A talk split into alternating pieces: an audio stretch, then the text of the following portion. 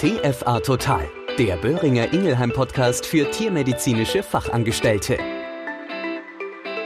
Manchmal kann einem die liebe Verwandtschaft sprichwörtlich an die Nieren gehen und den Blutdruck steigen lassen.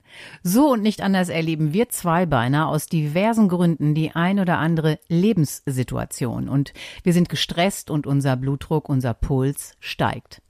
Bei unseren Katzen gibt es eine Art verwandtschaftliche Verbundenheit zwischen dem Organ Niere und der Symptomatik Bluthochdruck. Denn die Katzennieren sind auch ohne stressige Situationen ein äußerst empfindsames Organ und statistisch gesehen erkrankt jede dritte Katze im Laufe ihres Lebens an einer chronischen Niereninsuffizienz.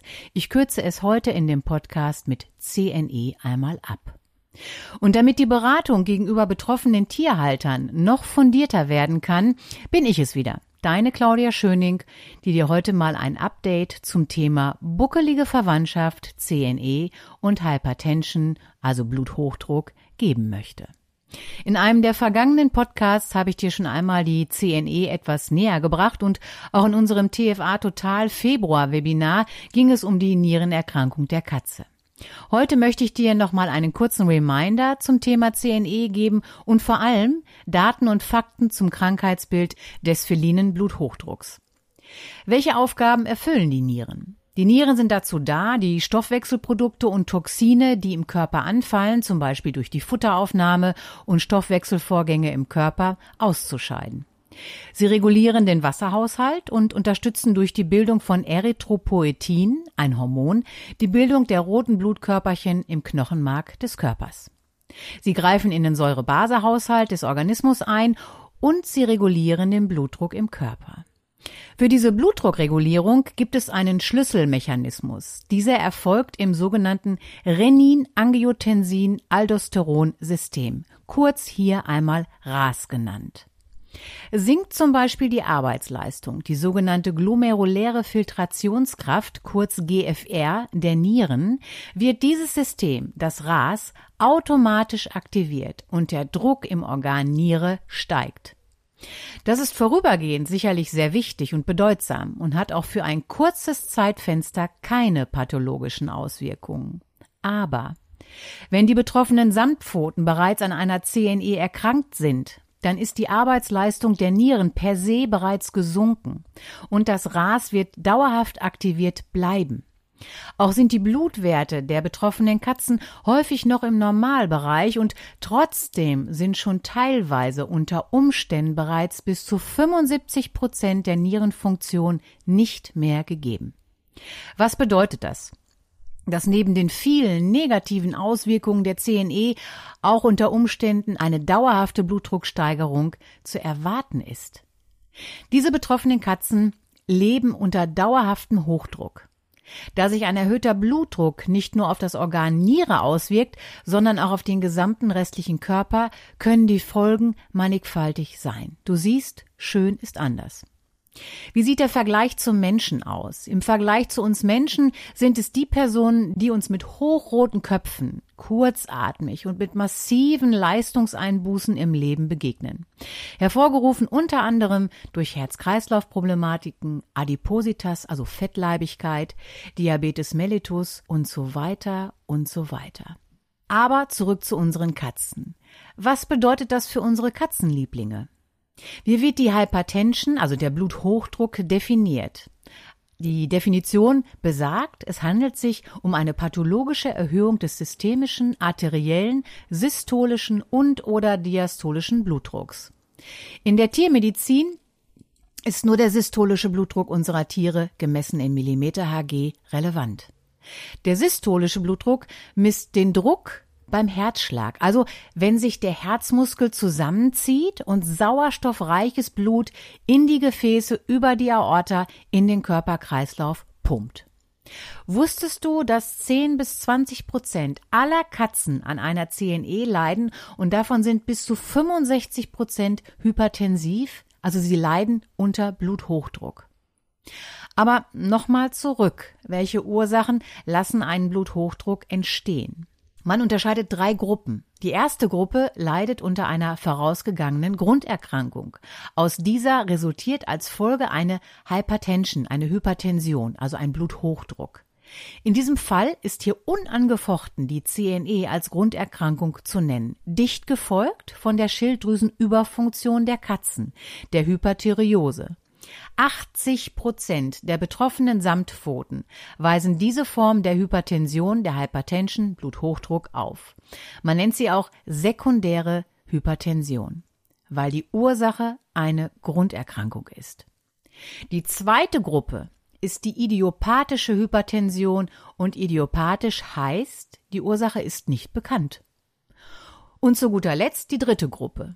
Hier gibt es die situationsbedingte Hypertension. Früher nannte man diese Form auch die Weißkittelhypertension. Vergleichbar mit dem Gang zum Zahnarzt bei uns, also bei mir jedenfalls. Das lässt meinen Blutdruck auch immer ganz enorm in die Höhe schnellen.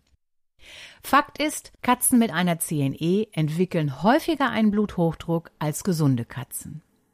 Die Einteilung der Experten gemäß der IRIS-Kategorien, das ist die International Renal Interest Society, in die jeweiligen Stadien der CNE, lässt aber leider keinen Rückschluss auf das Auftreten der systemischen Hypertension oder Hypertension zu. Das soll heißen, wenn die Katze sich zum Beispiel im Rahmen der CNE-Erkrankung im Iris-Stadium 2 oder 3 befindet, gibt es keine verbindliche Aussage, dass sich der Blutdruck dieser Tiere auch in einem bestimmten Millimeter Hg-Bereich bewegt. Manche Tiere zeigen auch unter Umständen noch keine eindeutigen Bluthochdrucksymptome bzw. Werte. Also korreliert das Auftreten eines Bluthochdrucks nicht zwingend mit dem Stadium einer CNE. Aber wie sehen die Blutdruckwerte überhaupt aus? Wann ist eine Katze noch im normalen, im erhöhten oder sogar im kritischen Blutdruckbereich? Normal gemessene Blutdruckwerte bewegen sich bei unter 140 mm Hg. Leicht prähypertensive Tiere zeigen 140 bis 159 mm Hg auf. Im Bereich eines definitiven Bluthochdrucks sind Patienten mit Werten von 160 bis 179 mm Hg. Alle Messungen, die sich über 180 mm Hg bewegen, sind als schwere hypertensive Fälle anzusehen. Warum weise ich darauf so explizit hin? Ganz einfach, weil ein dauerhafter systemischer Bluthochdruck ein sogenannter Silent Killer ist. Daraus resultieren im Körper des Tieres Endorganschäden. Und diese sind zum Teil irreversibel, wenn nicht vorher therapeutisch eingegriffen wird, werden kann. Man nennt diese Endorganschäden auch TOD, Englisch für Target Organ Damage. Du kannst dir die betroffenen Organe sehr gut merken, nämlich von oben nach unten gesehen wie folgt. Das Gehirn. Die Tiere können desorientiert, depressiv wirken, krampfen und sich komisch vokalisieren. Dann die Augen. Der Klassiker sind die Katzen, die mit unterschiedlich geweiteten Pupillen und oder unter anderem mit Blutungen im Bereich der Augen in der Praxis in der Klinik vorgestellt werden. Durch den Bluthochdruck kann sich die Netzhaut ablösen und oder es kommt zu Blutungen im Organ. Diese Tiere sind relativ schnell unwiderruflich blind, wenn nicht sofort mit einer initialen Therapie angefangen wird. Dann das Herz. Die Gefäße sind durch den permanenten Bluthochdruck eng gestellt und das Herz muss gegen einen starken Gefäßwiderstand pumpen. In diesem Fall aus der linken Herzkammer wird das Blut ja in die Aorta gepumpt. Man nennt diesen Widerstand auch die sogenannte Nachlast. Der Druck, den das Herz überwinden muss, um das Blut in die Aorta zu pumpen. Das Resultat dieser erhöhten Nachlast ist eine verdickte linke Herzmuskelkammerwand. Vergleichbar wie bei einem Bodybuilder, der täglich immer mehr Gewichte stemmen möchte, muss, damit sein Muskelwachstum zunimmt. Nichts anderes ist das Herz auch, ein Muskel. Dann die Nieren. Die Nieren stehen unter permanentem Hochdruck und daraus resultiert unter anderem eine Proteinausscheidung mit dem Urin, pathologische Umbauprozesse im Organ selbst und eine immer weiter sinkende Leistungsfähigkeit in Bezug auf die Filtration des Blutes. Ein Teufelskreislauf, da entweder die CNE die Ursache der Hypertension war oder die CNE die Folge eines dauerhaften Bluthochdrucks sein wird bzw. ist. Dann natürlich noch die harnableitenden Wege. Eine gegebenenfalls erhöhte Proteinausscheidung über den Urin aufgrund einer CNE Hypertension lässt das Infektionsrisiko der harnableitenden Wege ebenfalls ansteigen. Hier meine ich gezielt die Harnblase und die Harnröhre.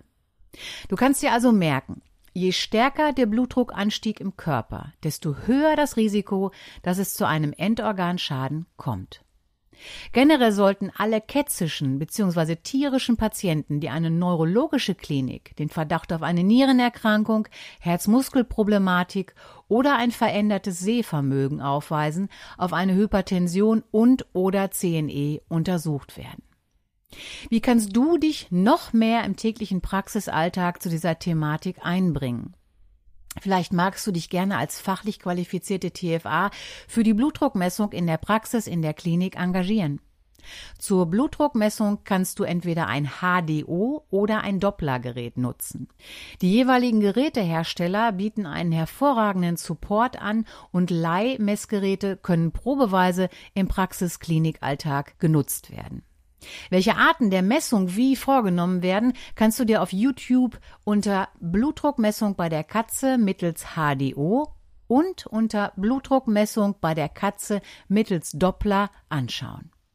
Die Breite der Manschette beläuft sich auf 30 bis 40 Prozent des Gliedmaßen bzw. Schwanzwurzelumfanges. Die Manschette wird auf Höhe der Herzbasis an der Gliedmaße oder an dem Schwanzansatz angelegt. Nachfolgende Messungen bei demselbigen Patienten werden dann auch immer an derselbigen Stelle erfolgen. Das bedeutet, die erste Messung war zum Beispiel an der Vordergliedmaße. Dann wird auch bei der Nachkontrolle die Messung bei diesem Patienten an der Vordergliedmaße weiterhin durchgeführt werden und nicht plötzlich an der Schwanzwurzel.